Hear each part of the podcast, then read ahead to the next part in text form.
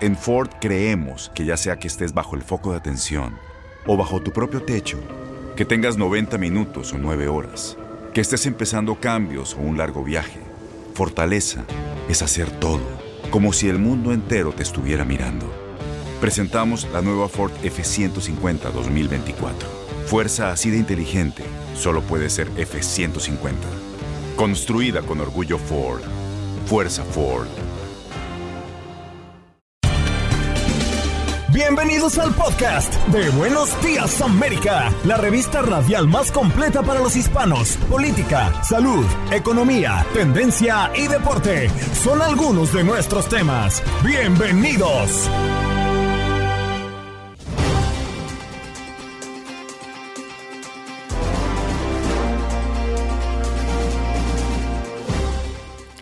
Hola, soy Andreina Gantica y este es el podcast de Buenos Días América. Hoy conversamos con Pablo Binocur, periodista político argentino, editor y columnista de A24, conductor de radio con voz 89.9 y la red AM 910. A propósito de las elecciones en Argentina, el ultraderechista Javier Milei gana la presidencia de ese país en este balotaje de este domingo. Además, conversamos con Manolo González Moscote, experto en política internacional, a propósito de Israel, que bombardea un campo de refugiados con drones explosivos. Y también qué está pasando entre Ucrania y Rusia con su guerra. En los deportes, Lalo nos habla del Gran Premio de Las Vegas, el Gran Premio de Fórmula 1 que fue una gran sensación entre sus polémicas y su debut allá en Nevada. También lo que ha pasado en la NFL con los juegos de este fin de semana en el fútbol americano. ¿Qué pasó? Las noticias relevantes las historias destacadas, el resumen de lo más importante. Estos son los titulares. En sus primeras palabras tras confirmar su triunfo electoral, Javier Milei dice el modelo de la decadencia ha llegado a su fin. No hay vuelta atrás. Basta del modelo empobrecedor de la casta. Hoy abrazamos la libertad para volver a ser una potencia mundial.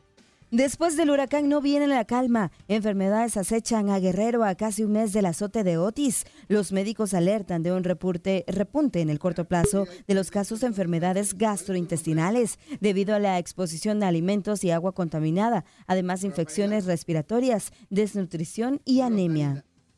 Es noticia también el tema de la inflación que se enfría y la economía de Estados Unidos que bate las expectativas.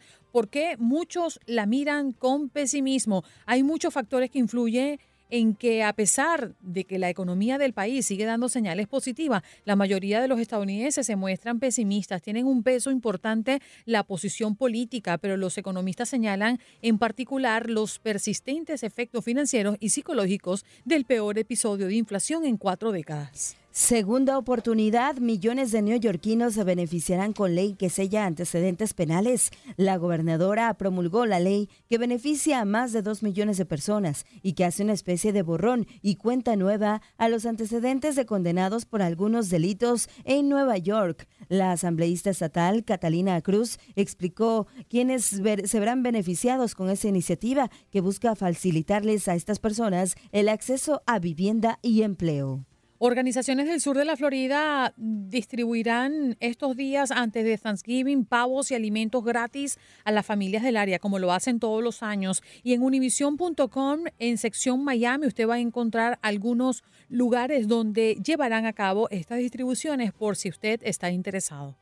A los 96 años falleció la ex primera dama Rosalind Carter. Su esposo, el expresidente Jimmy Carter, se refirió a este hecho y a través de un comunicado señaló que Rosalind fue su compañera igualitaria en todo lo que logró. Rosalind defendió causas como la investigación en la salud mental y era confidente cercana y asesora de su esposo, entre otras cosas. Y Miss Nicaragua, Chainis Palacio, es la ganadora de Miss Universo 2023. Antonia Porsit de Tailandia es la virreina y la segunda finalista fue Miss Australia, Moraya Wilson.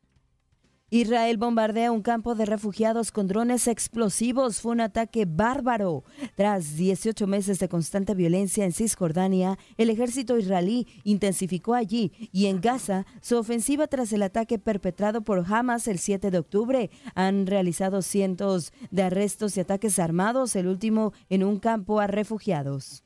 Y en el David Wood Kansas Memorial Stadium, Kansas se vio derrotada frente a Kansas State 31 a 27.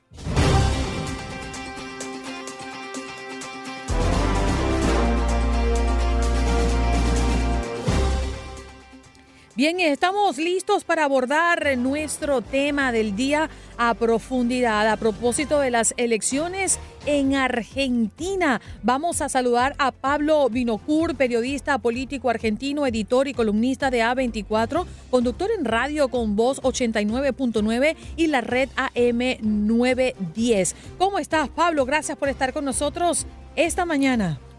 ¿Cómo les va? Bueno, aquí mirando lo que ha pasado en tu país, ¿podrías hablarnos un poco de lo que ha pasado, cómo se comportó eh, mm, los argentinos en pleno de esta jornada electoral y qué podemos rescatar de lo que ha elegido el argentino el día de ayer? Bueno, me parece que el comportamiento fue el que se esperaba. Eh, la población eligió un cambio, eligió cambiar si uno suma, nosotros ayer tuvimos un balotaje entre Javier Milei, un candidato que viene por fuera del sistema, y Sergio Massa, que es el actual ministro de Economía de la Argentina. Eh, una economía que tiene serias dificultades. Si uno mira lo que pasó en las elecciones generales, en la previa del balotaje, lo que vemos es que el 60% había votado opciones de cambio. Bueno, lo que se consolidó en el día de, en el día de ayer fue justamente la opción de cambio. La mayor parte de los que votaron a otras fuerzas políticas que no entraron en el balotaje decidieron optar por Javier Milei como una alternativa de cambio. Recordamos, en una economía que tiene el 140% de inflación, con un dólar que pasó en el último año y pico de 300 a 1000, con pobreza que está en el orden del 40-45%. Todo eso configura un escenario donde gana un candidato que eh, es absolutamente disruptivo para el sistema y cuyo futuro en cuanto a la gobernabilidad es una incógnita.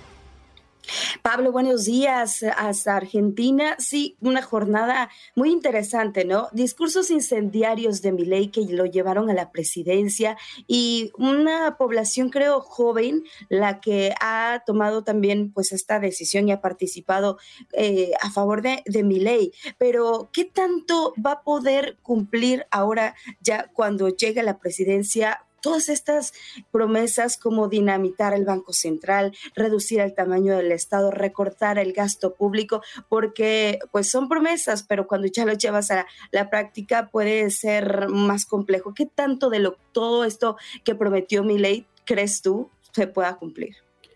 Es una gran incógnita. Yo te digo, este es el presidente que asume con mayor debilidad de la historia de la Argentina. Y esto es algo que todavía no se está viendo. Es un presidente que tiene menos de 40 diputados. Eh, se necesitan 80 para bloquear un intento de juicio político, por ejemplo. 40 diputados tiene. Tiene 7 senadores. Asume con una debilidad mayor de la que asumió en su momento Mauricio Macri, que no pudo implementar las medidas que él quería implementar en su gobierno, medidas que él proponía de ajuste fiscal también, pero mucho más moderado de lo que, propone mi ley. La duda es con quién se va a aliar para gobernar. Hay un sector del PRO de Mauricio Macri que ya comprometió su apoyo. Bueno, hay que ver cuánto es el sector que realmente lo va a apoyar y cuántos eh, no. Hay que ver si algún sector del peronismo decide acompañar a Javier Milei y hay que ver qué pasa con el radicalismo, que es una fuerza que hasta ahora estaba integrada en Juntos por el Cambio, de mucho volumen político, pero que hasta ahora se había opuesto a la idea de Javier Milei. Veremos a ver si con esos apoyos logra consolidar un esquema de gobierno. Pero en principio se vienen tiempos difíciles para la Argentina porque más allá del fondo de la cuestión, que son las medidas que está proponiendo mi ley de ajuste, lo que no sabemos es si, tiene, si va a tener la espalda política para gobernar, además de la experiencia. Gobernar un Estado como el argentino no es algo fácil. Javier Milei es un dirigente que no tiene experiencia, no gobernó nunca nada, no tiene experiencia en ninguna cuestión del Estado y de hecho hizo toda su campaña política, incluso antes de ser candidato, proponiendo dinamitar el Estado. Bueno, ahora esto que él proponía dinamitar es lo que va a tener que gestionar, no sabemos cómo lo va a hacer. Ahora, Pablo, sin experiencia como mandatario, también debemos sumarle un país en emergencia, ¿no? Lo que estaría recibiendo mi ley el próximo 10 de diciembre, cuando se proclamaría oficialmente el nuevo presidente de Argentina. Un país con indicadores angustiantes, inflación anual de 142.7%, pobreza por encima del 40%, un Producto Bruto Interno 2.2% menor al 2019 y paremos de contar una lista larga.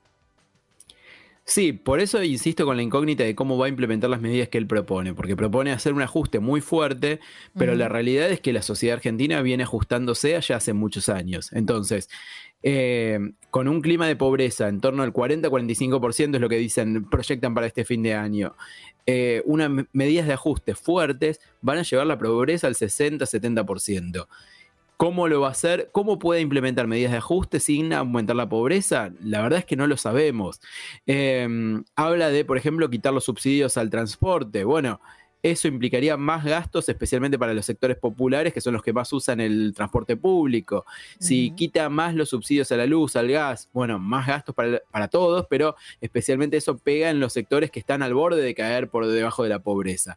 Entonces, eh, es una ingeniería muy compleja, muy compleja además, sin la gobernabilidad que ofrecen las estructuras de poder tradicionales. Bueno, nos encaminamos a un camino nuevo que no sabemos cómo es, probablemente sea sinuoso, esperemos que sea con éxito, pero hoy por hoy el camino se ve como muy, eh, muy oscuro, te diría, oscuro en el sentido de eh, no sabemos, vamos navegando a ciegas a ver hacia dónde vamos. ¿Y cuándo estaría tomando las riendas del país? ¿Cómo será el proceso ahí, entrega-recepción? ¿Ya se sabe algo, Pablo? El 10 de diciembre está fijado el, traspaso de mando eh, y los días para la transición son muy pocos, apenas 20 días. Ayer trascendió que Sergio Massa, ministro de Economía, iba a tomar licencia después de lo que fue su derrota en las elecciones. Hoy dieron marcha atrás, dijeron, bueno, no, en realidad vamos a esperar a ver qué es lo que quiere hacer Javier Milei, pero seguramente en estos 20 días haya muchas variables económicas que se empiecen a desordenar por la sola expectativa de lo que pueda llegar a ser Milei. Esto lo que implica es que va a haber un pase de facturas entre el gobierno actual y el gobierno entrante para decir, bueno, quién es el culpable de los problemas que se puedan generar en estos 20 días de transición. Se vienen 20 días difíciles para la Argentina. Em, hoy no hay mercados porque es feriado. Hay que ver qué pasa con el dólar a partir del día de mañana. Hay que ver qué pasa con las acciones. Ya hay, bueno, ya acciones hay algunas que han subido en, estos, en estas horas.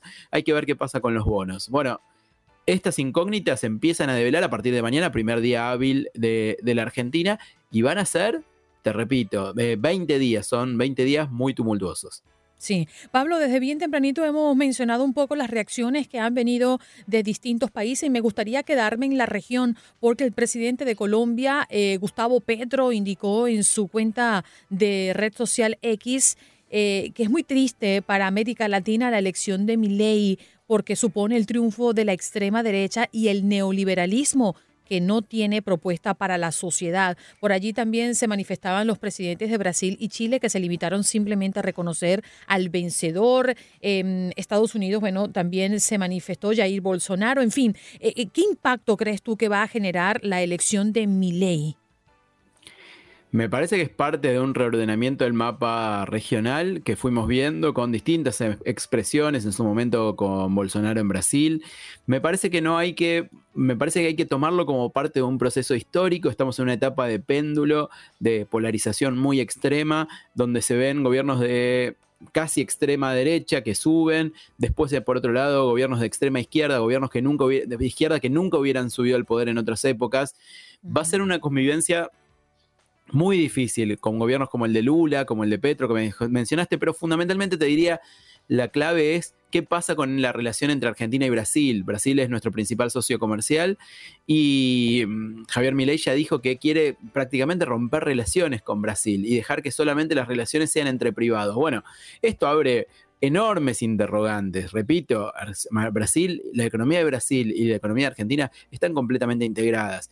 Eh, si por prejuicio ideológico Milei decide romper relaciones con Brasil porque gobierna alguien que él considera de izquierda, eh, bueno, puede ser un problema para, para, todos. Hay que ver en qué medida las cosas que decía Milei en la campaña tenían que ver con situaciones de campaña y qué cosas que, de las que decía finalmente va a bajar un cambio. Eh, o, por el contrario, si va a redoblar la apuesta, ¿no? Sí, señor. Pablo, queremos darte las gracias. El tiempo se nos agotó. Gracias por venir y darnos este recorrido, ¿no? Tras las elecciones en tu país. Que tengas extraordinaria semana. Muchísimas gracias a ustedes. Allí lo escuchábamos a Pablo Obinocur, periodista político argentino, editor y columnista de A24, conductor en radio con voz 89.9 y la red AM 910. Pablo Winocur, aquí hablando de las elecciones de Argentina.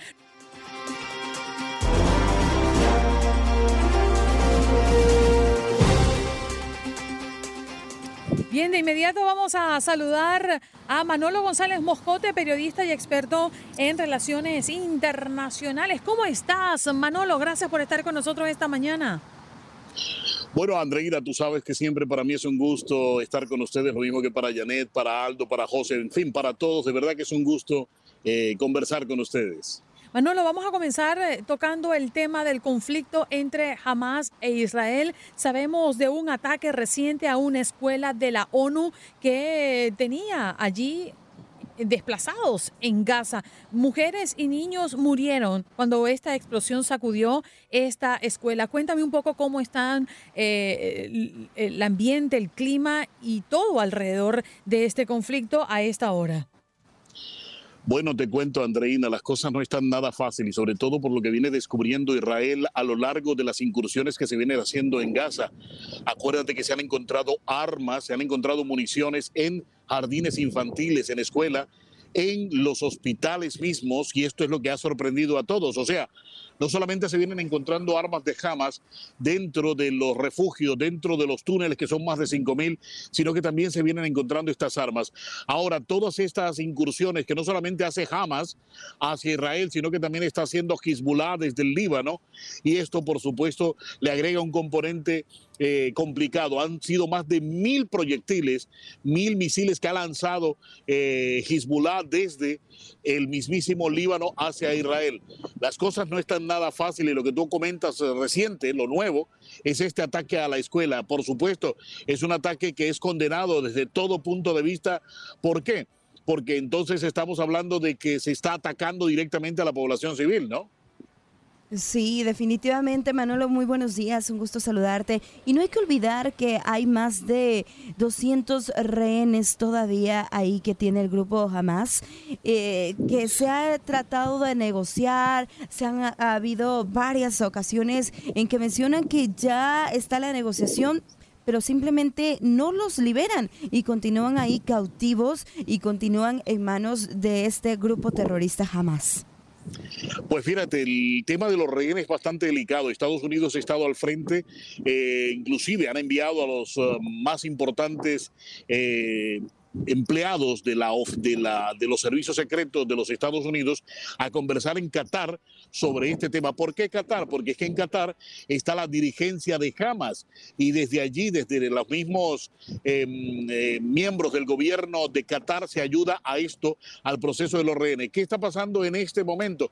Se está hablando de una negociación que está muy próxima a culminar en cuanto a la liberación de los rehenes, pero la primera condición que ponía Hamas era un alto el fuego, eh, pedía ayuda humanitaria humanitaria para la franja de Gaza, ayuda humanitaria que está llegando a propósito por corredores que se abrieron desde Egipto, desde eh, el Sinaí. Se está hablando también de la entrada de combustible, camiones con combustible que se está necesitando allí en Gaza y era parte de lo que estaban pidiendo ellos para la liberación. Pero también se habla de un alto el fuego, cosa que Egipto, eh, perdón, eh, Israel no va a ceder ante esto de mm, pedir o detener sus fusiles eh, a frente a Hamas que sigue incursionando y sigue disparando. Pero lo que está claro es que hay una negociación que está muy cercana al parecer para la liberación, al menos si no de todos, una parte de los rehenes. Janet. Manolo, me llama poderosamente la atención que uno mira este conflicto y parece que hay un silencio rotundo alrededor de Ucrania y Rusia. ¿Qué está pasando en medio de esa guerra? Pues fíjate que como alguna vez me dijiste hace algunas semanas, los focos están puestos sobre Israel, la gente ha olvidado de lado y ha dejado de lado este conflicto de Ucrania. Está allí. está latente. Putin está lanzando misiles en las últimas 24 horas. Ha lanzado muchísimos misiles y drones kamikazes allí en, en Ucrania y están muriendo decenas de civiles. Ya se habla por parte de los servicios secretos ingleses, se habla de que inclusive Putin estaría pensando meter allí eh, un avión que hace muchísimos años ya no sale a espiar porque ya es un avión obsoleto eh, porque hay otros de nueva generación, pero como no tiene la posibilidad de otro tipo de aviones sacarlos de otro lado, le va a tocar volverlos a remontar, a poner, a reencauchar estos aviones y meterlos allí en el conflicto, lo mismo que tanques que ya habían salido, meterlos allí porque le está faltando, pero lo que, lo que se está surtiendo en este momento Putin es con eso, con los drones y los misiles que le está suministrando al parecer Corea del Norte y le está suministrando Irán. Tú sabes que Irán está prácticamente en todos los conflictos, ¿no? Ayudando a Hamas por un lado y está ayudando a Putin por el otro con esto de los drones. Y lo más complicado de este conflicto ahora mismo es la cantidad de muertos. Más de 1.200 soldados rusos murieron este mismo fin de semana y eso obviamente no se registra en ninguna parte. Manolo, pero también podríamos decir o hablar de una Ucrania sumamente consumida en esta guerra y debilitada por la falta de apoyo. Sabemos que eh, este conflicto entre Israel y Hamas ha mermado las ayudas que están llegando a Ucrania. Por supuesto, por supuesto. Recuerda que ha llegado a la Casa Blanca eh, eh, en su momento cuando llegaba Joe Biden y desde el momento que se estalló el conflicto ha estado muy presente ayudando a Ucrania. Recuerda que el conflicto comenzó en febrero del año pasado y Biden pues siempre ha estado presente cuando llega a, encontrarse con este conflicto de, de, de, de, Putin. Acuérdate que ya Putin tenía antecedentes de que podía invadir, estaba con esta la invasión.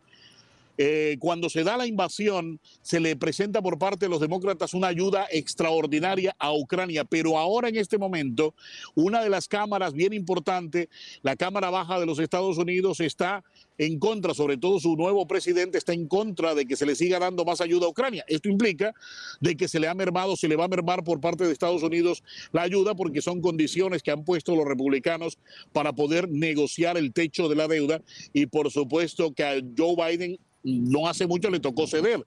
Y además de esto, es un conflicto que le está conviniendo a Putin, porque entre menos ayuda le den a Ucrania, más fuerte se hacen las tropas de Putin, ¿no? Sí, algo que comentábamos hace cuestión de unas semanas contigo, Manolo, sobre eh, cómo Putin pues estaba beneficiando de esta guerra Israel jamás. Y, y por otro lado también la comunidad internacional que ha cambiado también todo este escenario, Manolo.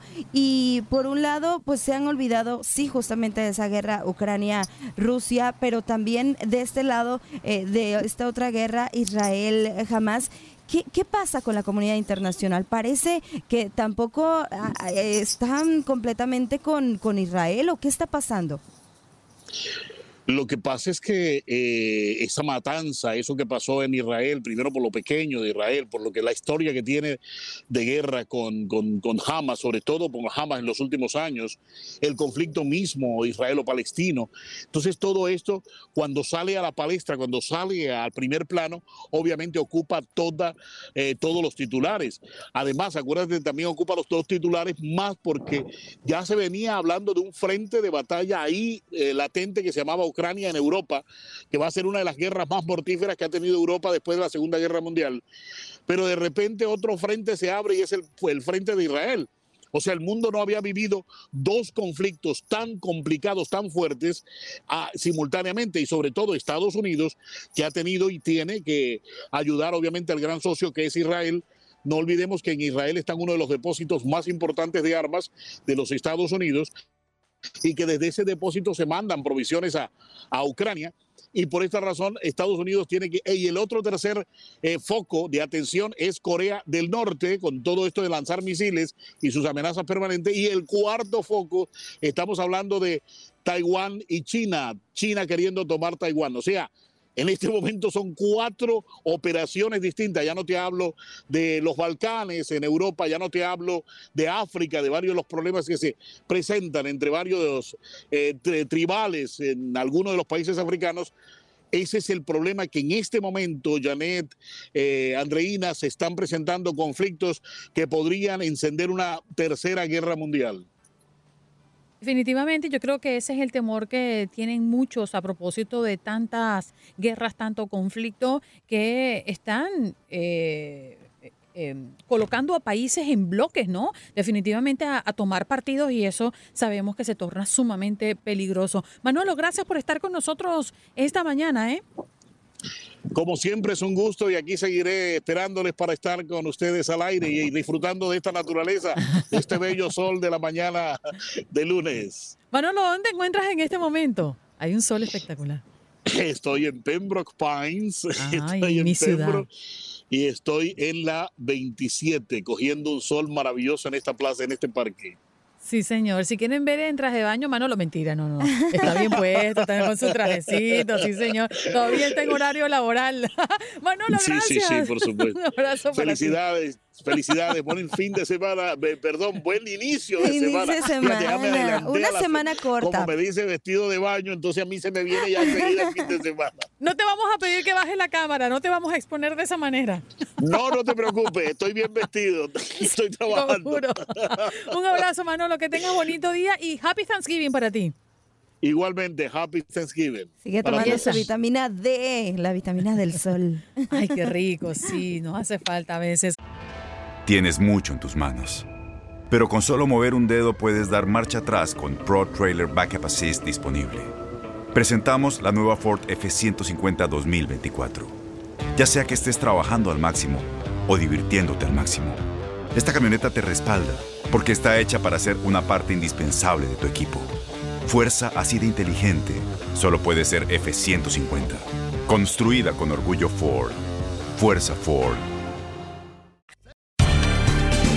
Estás escuchando el podcast de Buenos Días América, la revista radial más completa para los hispanos. Escúchanos en las diferentes plataformas: Euforia, Spotify, TuneIn y iHeartRadio. Tu DN Radio. Vivimos tu pasión. Adrenalina, pasión y orgullo. Todo por ser campeones. En Buenos Días América. Contacto Deportivo. Driving for reigning champions, Red Bull. He's a multiple race winner from Mexico. It's Sergio Checo Perez.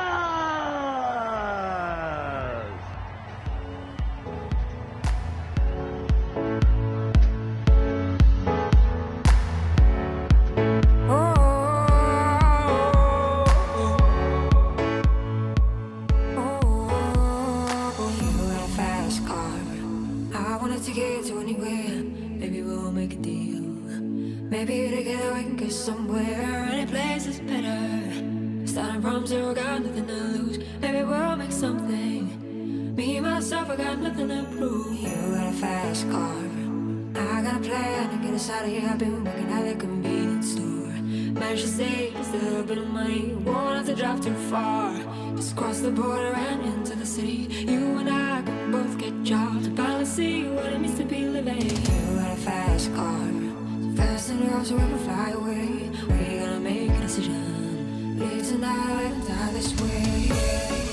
Muchísimas gracias, querida Andreina. Un gusto saludarte, auditorio. Un abrazo. Verstappen gana el GP de Las Vegas y Checo Pérez es subcampeón de la Fórmula 1. El neerlandés se quedó con su décimo octavo triunfo de la temporada, mientras que Leclerc recuperó para quedarse con el segundo lugar. Apenas se habían recorrido unos metros de la carrera y el caos ya estaba sobre el asfalto. Fernando Alonso se fue de largo en la primera curva y provocó tremendo zafarrancho que dejó a Checo Pérez como uno de los más afectados al tener que entrar a pits, cambiar el ala delantera y derrumbarse en las posiciones. Pero todo se enderezó e incluso Checo perdió la segunda posición en la segunda vuelta. Mi querida Andreina, ¿cómo viste, cómo sentiste esta carrera, cómo la gozaste, cómo la disfrutaste en compañía de tus seres queridos y con toda la adrenalina de los motores? Bueno, mi querido Lalo, fue un gran premio un poco complicado, como bien lo decías.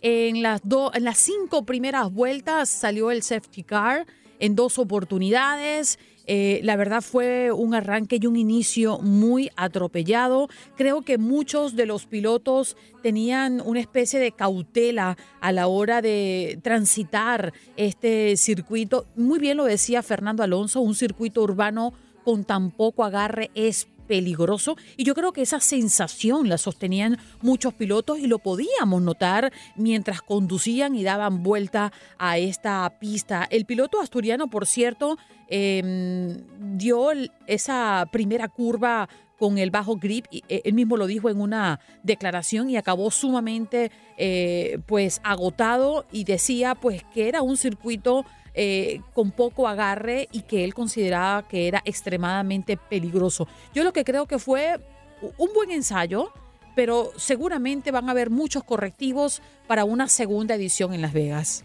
Seguramente, bien lo cita, se va a mejorar bastante para un segundo premio en Las Vegas. Creo que arrancaron bien en el tema de espectáculo, Decía Max Verstappen, es que aquí nos tienen como bufones viendo los conciertos, viendo los casinos, viendo todo lo que ofrece Las Vegas, pero el premio cumplió, creo que cumplió, fue accidentado al inicio y en la vuelta 18 comenzó este carrusel de paradas que mencionas.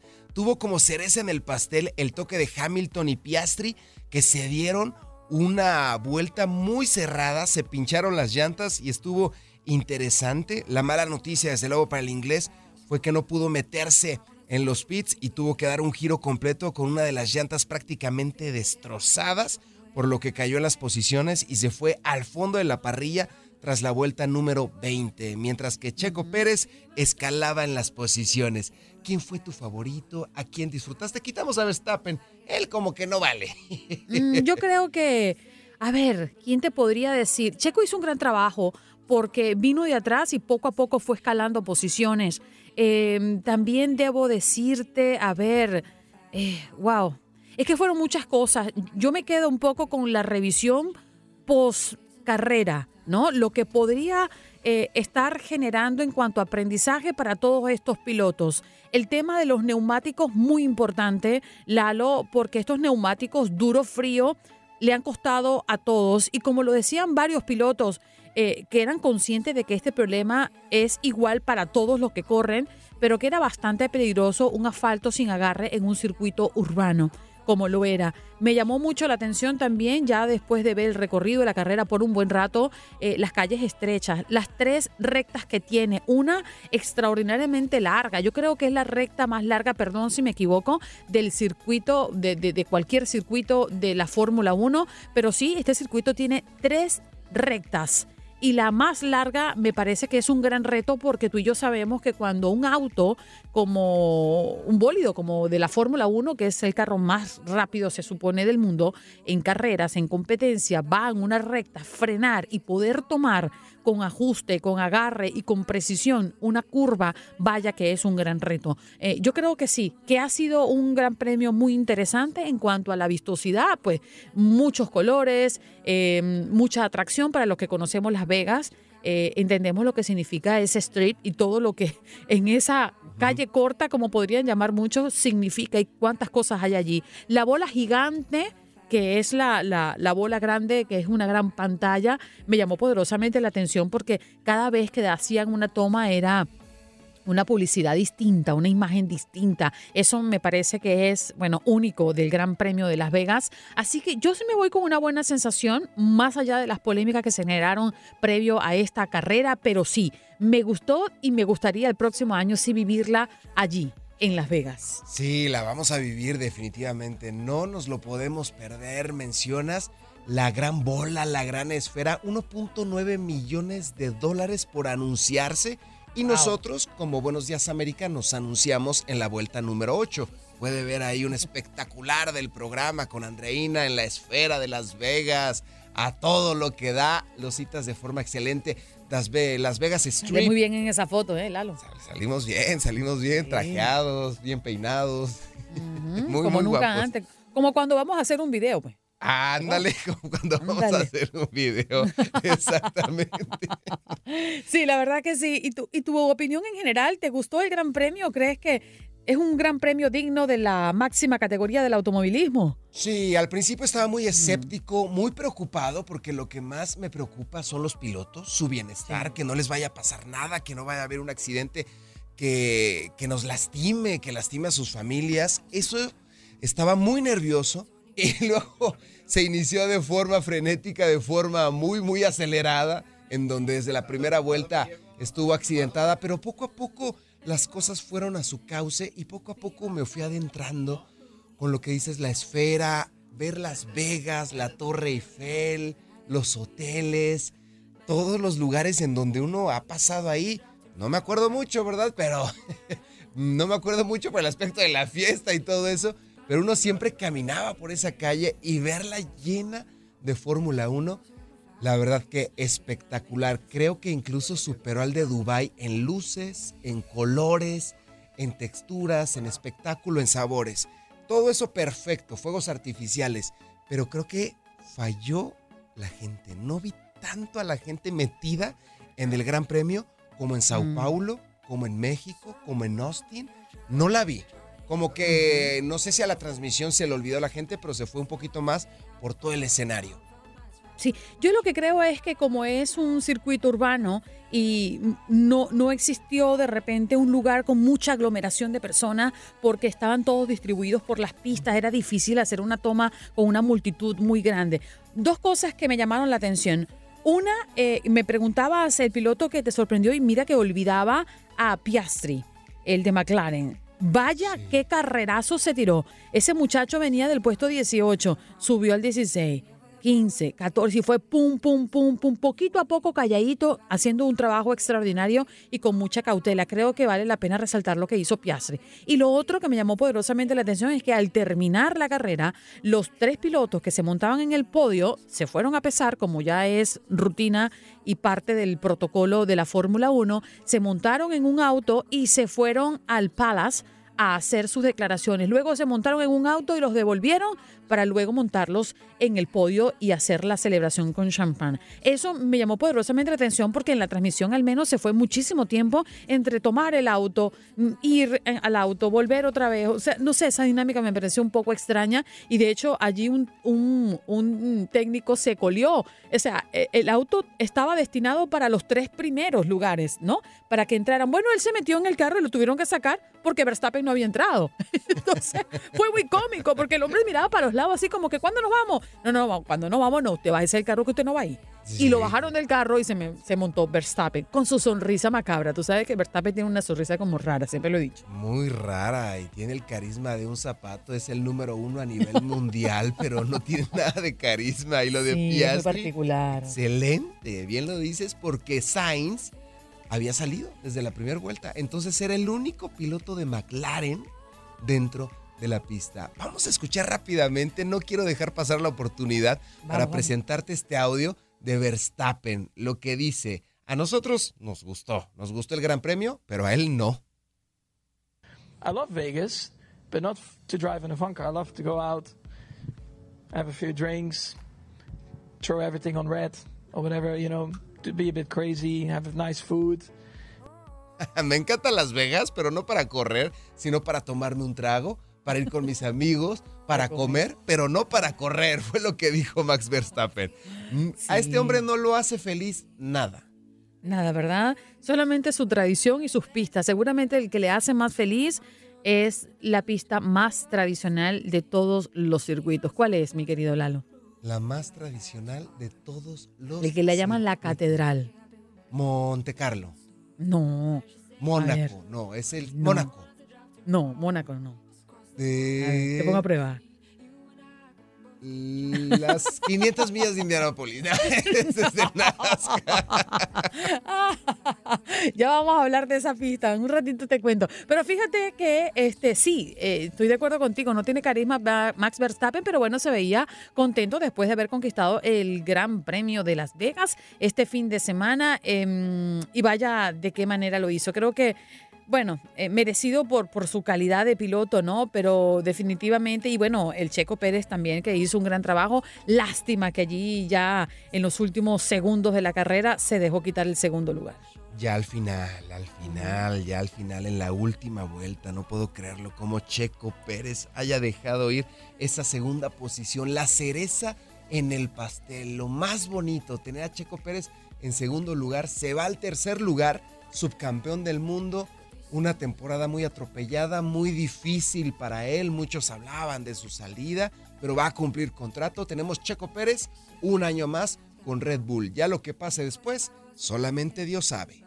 Sí, señor. El circuito de Silverstone, se me había ido se me había ido el nombre y eso que lo visité y me encantó. Un circuito eh, que le llaman la Catedral del Automovilismo, el circuito que es un autódromo localizado justamente en Silverstone, en el condado de North Hampshire, en Inglaterra.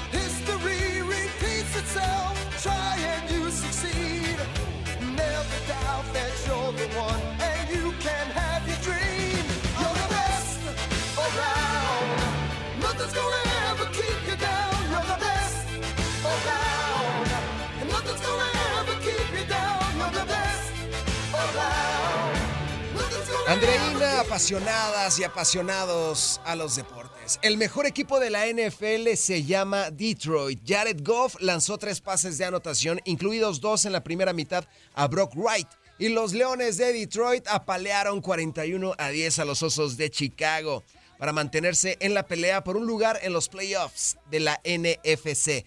Estos Leones rugen.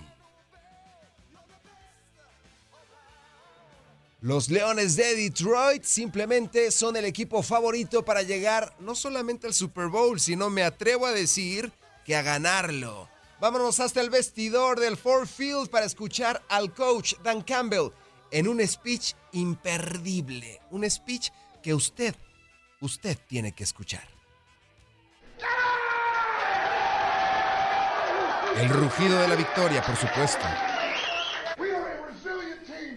Somos un equipo resiliente, mis amigos.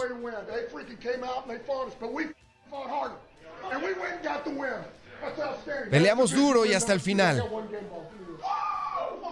Tengo un balón, el balón de juego, y este balón se lo voy a entregar a...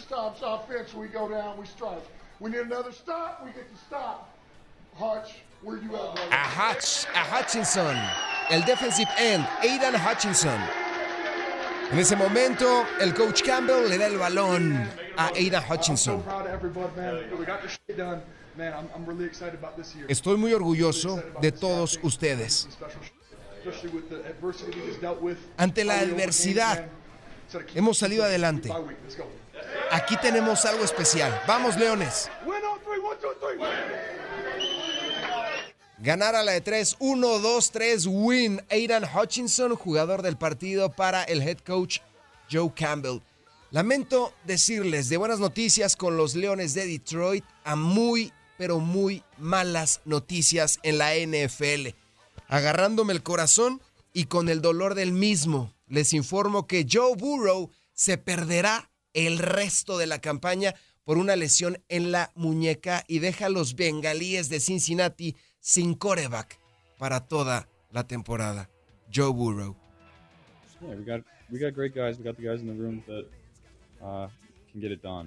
Tenemos a grandes compañeros, tengo a un gran equipo y sin duda podemos seguir adelante. Ellos van a seguir todo este uh, proceso de mi lesión ganando partidos. Yo confío en que así será. Uh, es una temporada muy pero muy larga. Pero seguiremos ganando partidos, no lo duden. Las palabras de Joe Burrow después de su lesión en la muñeca. Los bengalíes se quedan sin coreback y yo no soy tan optimista y también lamento decirles que la temporada de los Cincinnati Bengals con la lesión de Joe Burrow ha llegado a su fin. Gracias por acompañarnos en nuestro podcast. Buenos días América. Y recuerda que también puedes seguirnos en nuestras redes sociales. Buenos días AM en Facebook y en Instagram. Arroba Buenos días América. AM. Nos escuchamos en la próxima. Boost Mobile tiene una gran oferta para que aproveches tu reembolso de impuestos al máximo y te mantengas conectado. Al cambiarte a Boost, recibe un 50% de descuento en tu primer mes de datos ilimitados. O, con un plan ilimitado de 40 dólares, llévate un Samsung Galaxy A15 5G por $39.99. Obtén los mejores teléfonos en las redes 5G más grandes del país. Con Boost Mobile, cambiarse es fácil. Solo visita boostmobile.com. Boost Mobile, sin miedo al éxito. Para clientes nuevos y solamente en línea, requiere AroPay. 50% de descuento en el primer mes requiere un plan de 25 dólares al mes. Aplican otras restricciones. Visita boostmobile.com para detalles.